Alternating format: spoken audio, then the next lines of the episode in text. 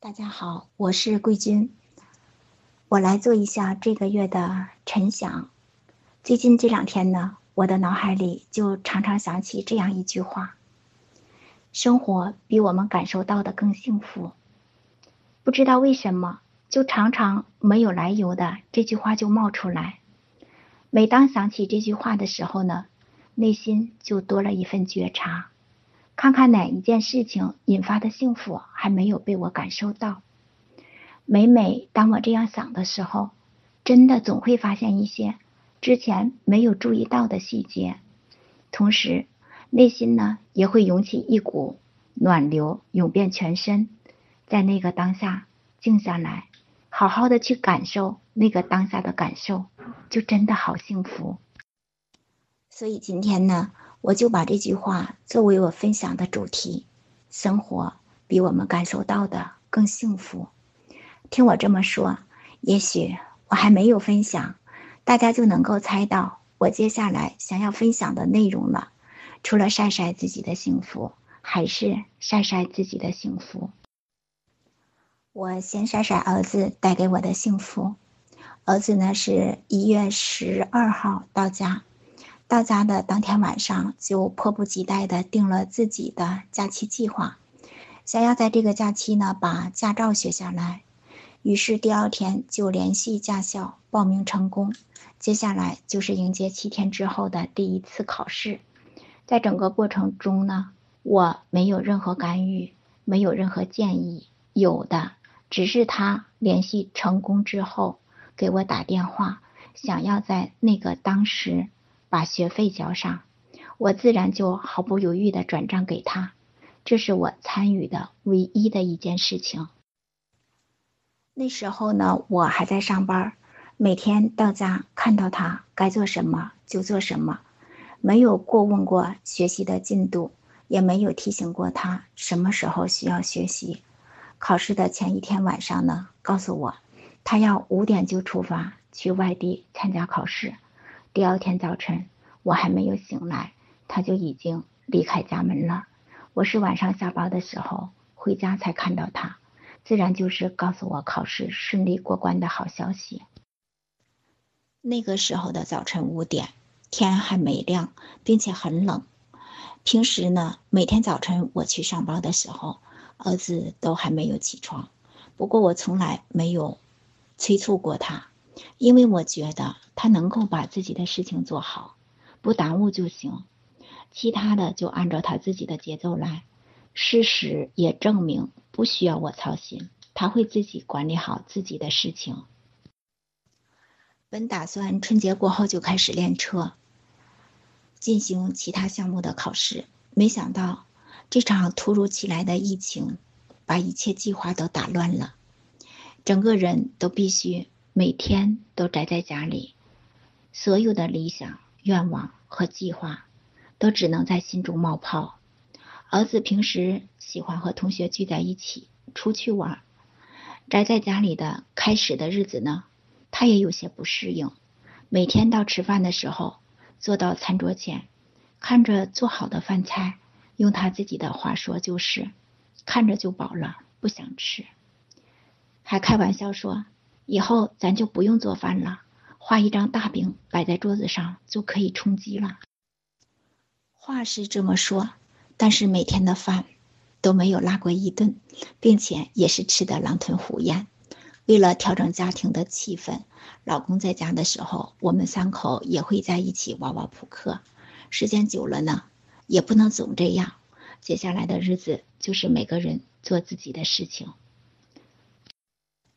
随着疫情的发展，在政府工作人员非常紧张的情况下，儿子也主动出去做义工，和其他人配合的特别融洽。当时小区门口是二十四小时值岗，儿子和其他工作人员一样轮流值班。从春节到现在，我们这边下了三场大雪，可以想象外面的温度有多寒冷，但是儿子从没有抱怨过。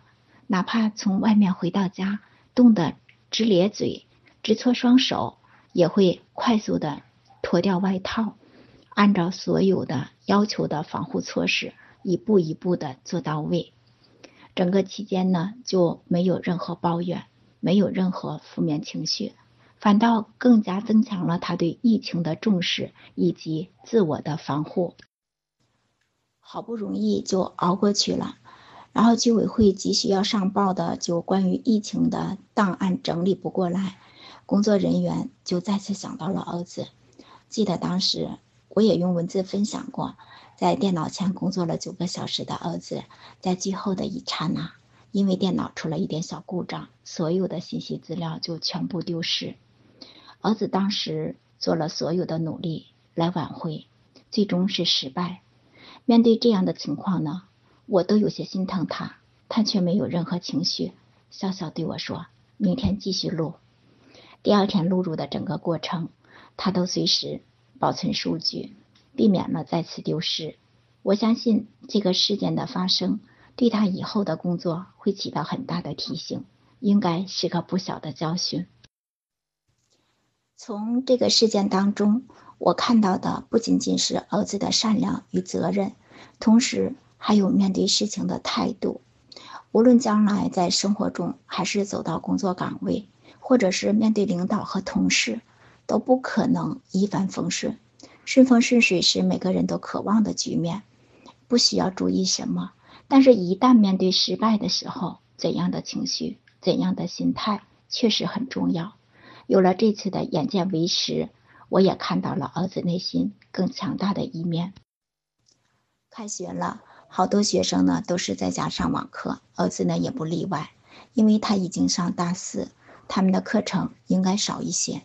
但是我也常常看到他坐在电脑前写毕业论文、做毕业设计，有时候呢还会和我说起需要上交的日期。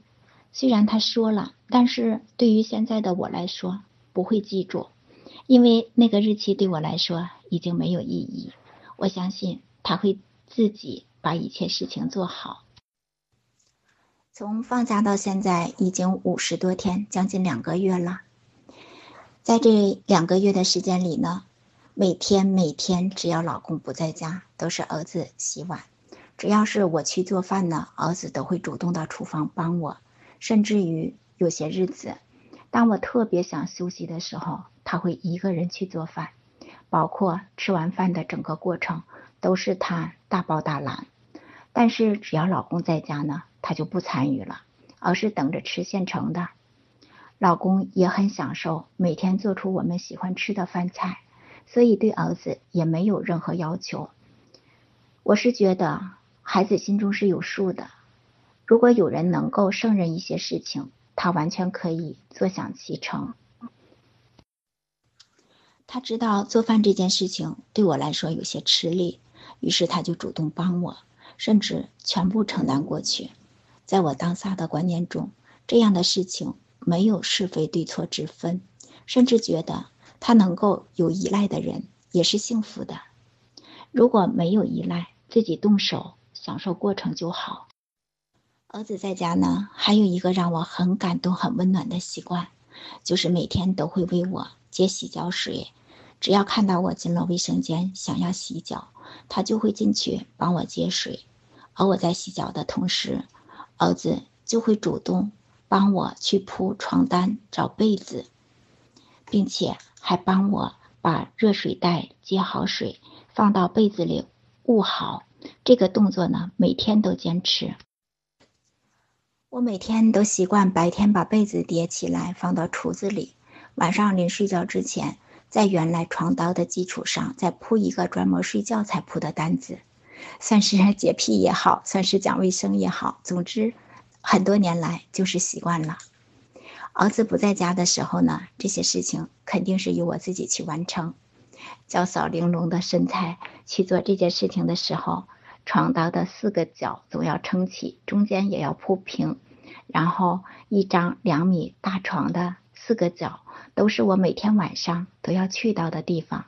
这样一折腾下来，铺好一个床单就需要好几分钟，甚至十多分钟的时间。儿子在家的这些日子呢，我每天都是享受着他为我做好这些。高大的身材铺起来就特别麻利。躺在他为我整理好的平平整整的大床上，确实有一种别样的幸福。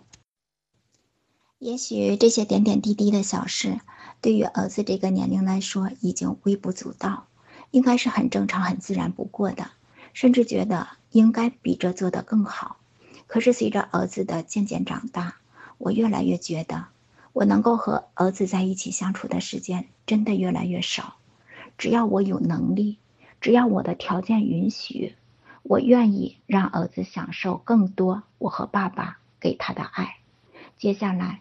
他会有自己的工作，有自己的人生，有自己的家庭，有一个有别于和爸爸妈妈在一起的新的开始。我现在对儿子的期待，真的不是他能够帮我做多少，而是他自己能做多少，会做多少。当他需要的时候，能够很方便、很自如的去应对他生活中的每一天，让他的每一天。都开心快乐、顺心自主，更多时刻处在顺流中，而不是因为这也不会、那也不会，而让自己未来的生活和工作受挫。我想让他拥有的，不是拥有多少鱼，而是获得捕鱼的本领，如此简单而已。前两天，我用文字分享儿子在疫情当中所做的事情。看到柯静点评道：“儿子爱小家的同时也爱大家，不由自主的就让我对儿子的观感提升到一个更大的格局和高度。我记得当初的时候，工作人员首先联系的是我们家长，因为他们的登记里面儿子是在上大学，就跟我商量这个事情，让儿子帮忙，儿子是否愿意，儿子是否可以。”我当时不加思索就答应了，但是为了对儿子的尊重，我也告诉他们，我要先和儿子沟通一下，然后对方也很能够接受，并且他们说：“你儿子愿意吗？”因为好多孩子都不愿意做这样的事情。我说：“放心吧，我相信我儿子会愿意的。”跟我儿子沟通之后的结果呢，也是在我的意料之中。儿子不加思索就答应了，并且呢，每天都是很非常准时的起床，非常准时的出去值班。我们都是普普通通、平平常常的人，我不指望儿子有轰轰烈烈、惊天动地的伟业，但是他能够在生活中关注到微小的细节，能够在力所能及的范围之内做出自己最大的努力。我觉得这些就够了。也许我对他的期望越来越低，不再像小时候那样期待他有一个清华北大的学历，而是越来越接近生活，越来越看得见、摸得着。我反而越来越幸福，儿子也反而对自己越来越有期待和要求。随着这两个月来和儿子的朝夕相处，我越来越感受到。儿子内心的那份体贴、懂事、责任担当，以及无法言说的爱。接下来呢，我再晒晒老公带给我的幸福，类似前几天在群里用文字分享的一个鸡蛋的幸福，那样的幸福来得太简单了。今天我就把这种简单的幸福略过，分享一下我自己翻转来的幸福。老公是一个比较内向的人，可以说是在一个不完整的家庭中长大，内心严重缺爱，平时不喜欢麻烦别人，只要是自己能够动手完成的，他就要亲自动手。如果需要别人帮忙的，他宁可放弃，也不愿意让别人来帮忙，哪怕别人只是举手之劳，他都放不开他的尊口去求助。之前常常因为他的这个性格会引起我的不满，我觉得很容易做到的事情，他却觉得很困难，甚至有难以上青天的感觉。前天呢，儿子醒了之后说夜里没有睡好，原因是牙痛得厉害，牙龈肿得老高。我让他张开嘴看了一下，确实如此。之前呢，我也有过类似的经历，所以特别能够感受到他的那份难受。为了尽快好起来，于是我告诉儿子，让他自己出去买了消炎药。回来之后呢，儿子说不是从家里计划要买的那种药，那种药呢现在不允许卖，就换了另外的一种。我看了一下说明书，还是觉得我们计划的那种药呢效果应该比较好，于是就打电话给弟媳妇，问他家里有没有收藏这种药。弟媳妇很快就帮我找了，她说家里还有，问我怎么去取，我就告诉她说让我老公去取。现在每家都有一张小区的出入卡，两天才能够出去一次。因为就刚才儿子买药的时候呢，就用过一次了。现在让老公去弟媳妇家取那种药，老公就觉得很为难。他觉得这两天都不能再出去了。事实上呢，我们这边现在已经松动了很多，因为已经有好多天没有疑似病例和确诊的病例了。只要是说明情况。值班的人员是可以通融的，因为儿子的身体状况就摆在这里，我又希望他能够快点好起来，于是我讲道理给老公听。老公当时呢没有表态，没有说去，也没有说不去，而是到厨房去准备晚上的饭，并且通过他的表情，我能够感受到他的心情也不太好。儿子看到这一切，问我怎么了。我就对他讲事情的原委，我说：“爸爸觉得咱家的卡已经用过一次，他不能再去舅妈家为你取药了。”儿子听我这样说，就说：“没关系，跟值班的人说一声就行，我自己去取吧。”然后就这样，我儿子自己就去舅妈家把药取回来了。事情虽然是解决了，但是我内心依然对老公有评判，觉得他这个人。就太教条，这样做太不应该，甚至觉得有些窝囊，不能够为自己争取点什么。再加上当时看到老公的情绪，我也立刻情绪就上来了。不过呢，我很快就觉察到自己的情绪带来的这份不舒服，这份不愉悦。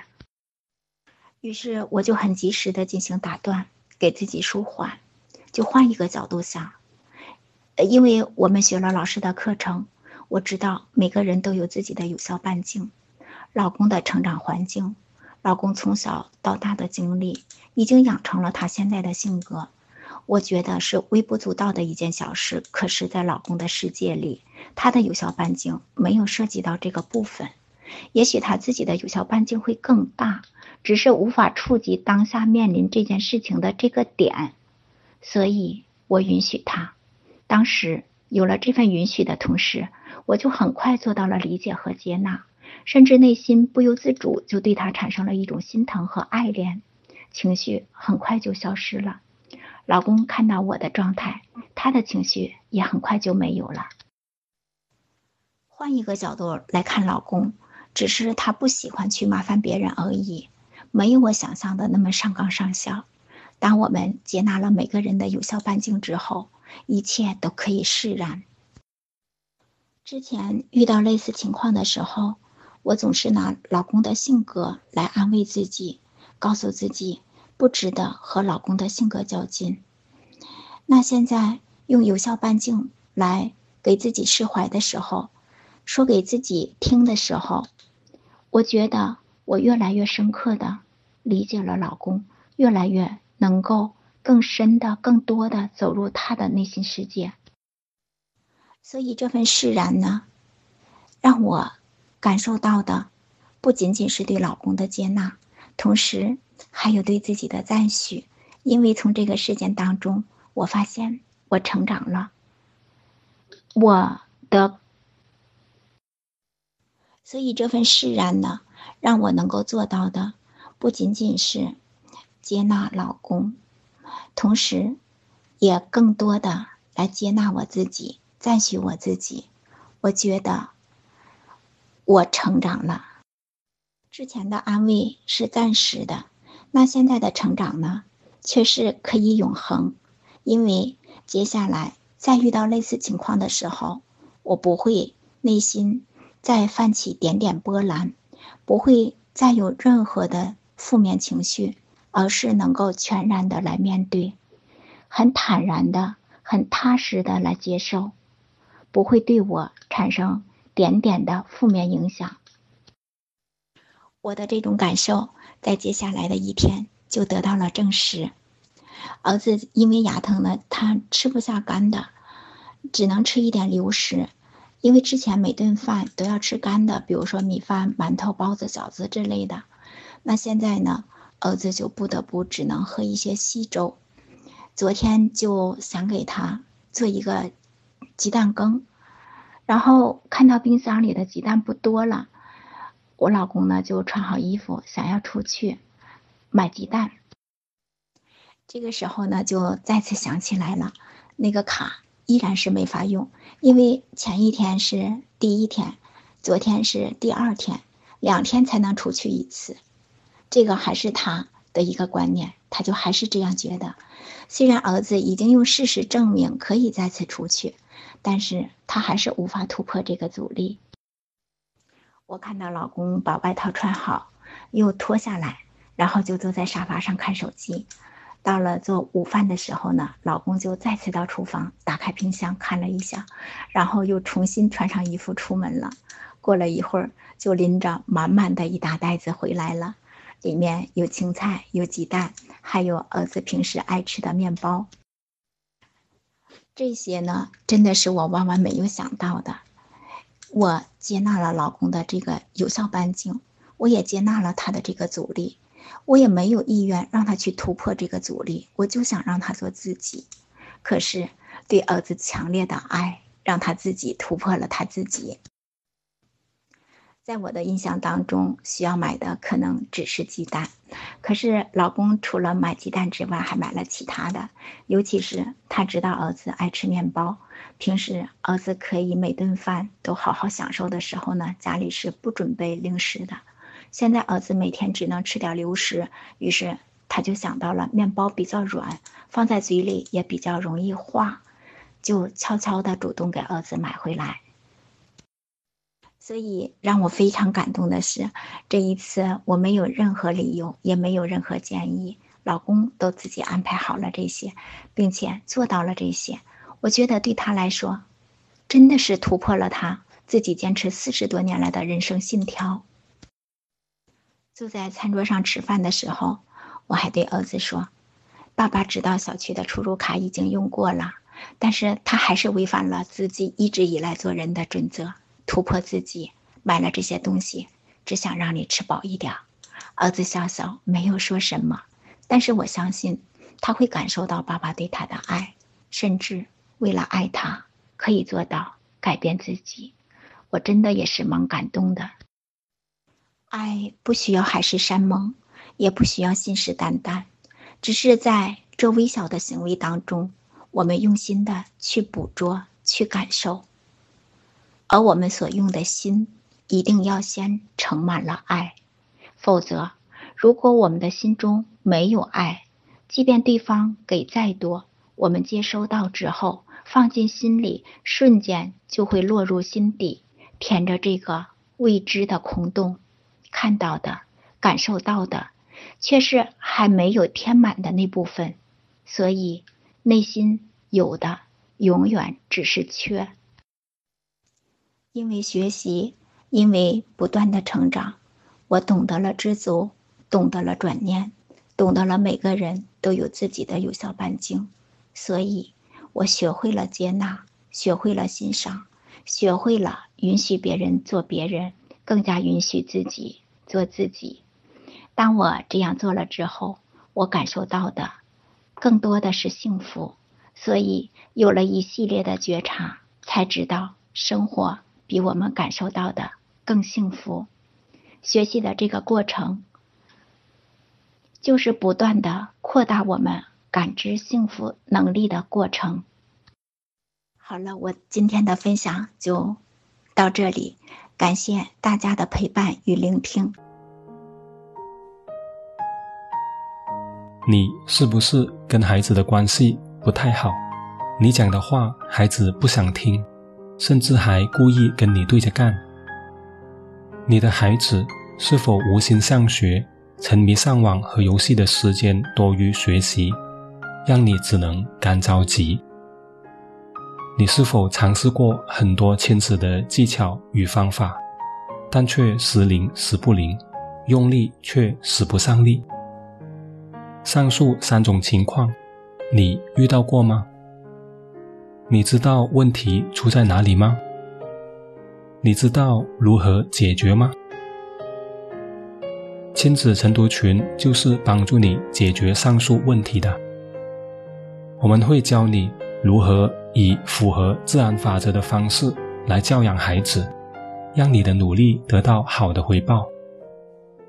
通过日常基本功的练习，让你更好的稳定在对的状态，给孩子正面的影响越来越多，负面的影响。越来越少。晨读群是一个充满正能量的环境，师兄师姐都很积极正面，你们结伴同行，或相互扶持，或分享经验，你不再孤单，进步会更快更稳。如果这是你要的，并且想要加入晨读群学习，请联系介绍你听这个录音的人。让他带你过来体验，我们会为你安排。好，本期播客就到这里，我们下次再会，拜拜。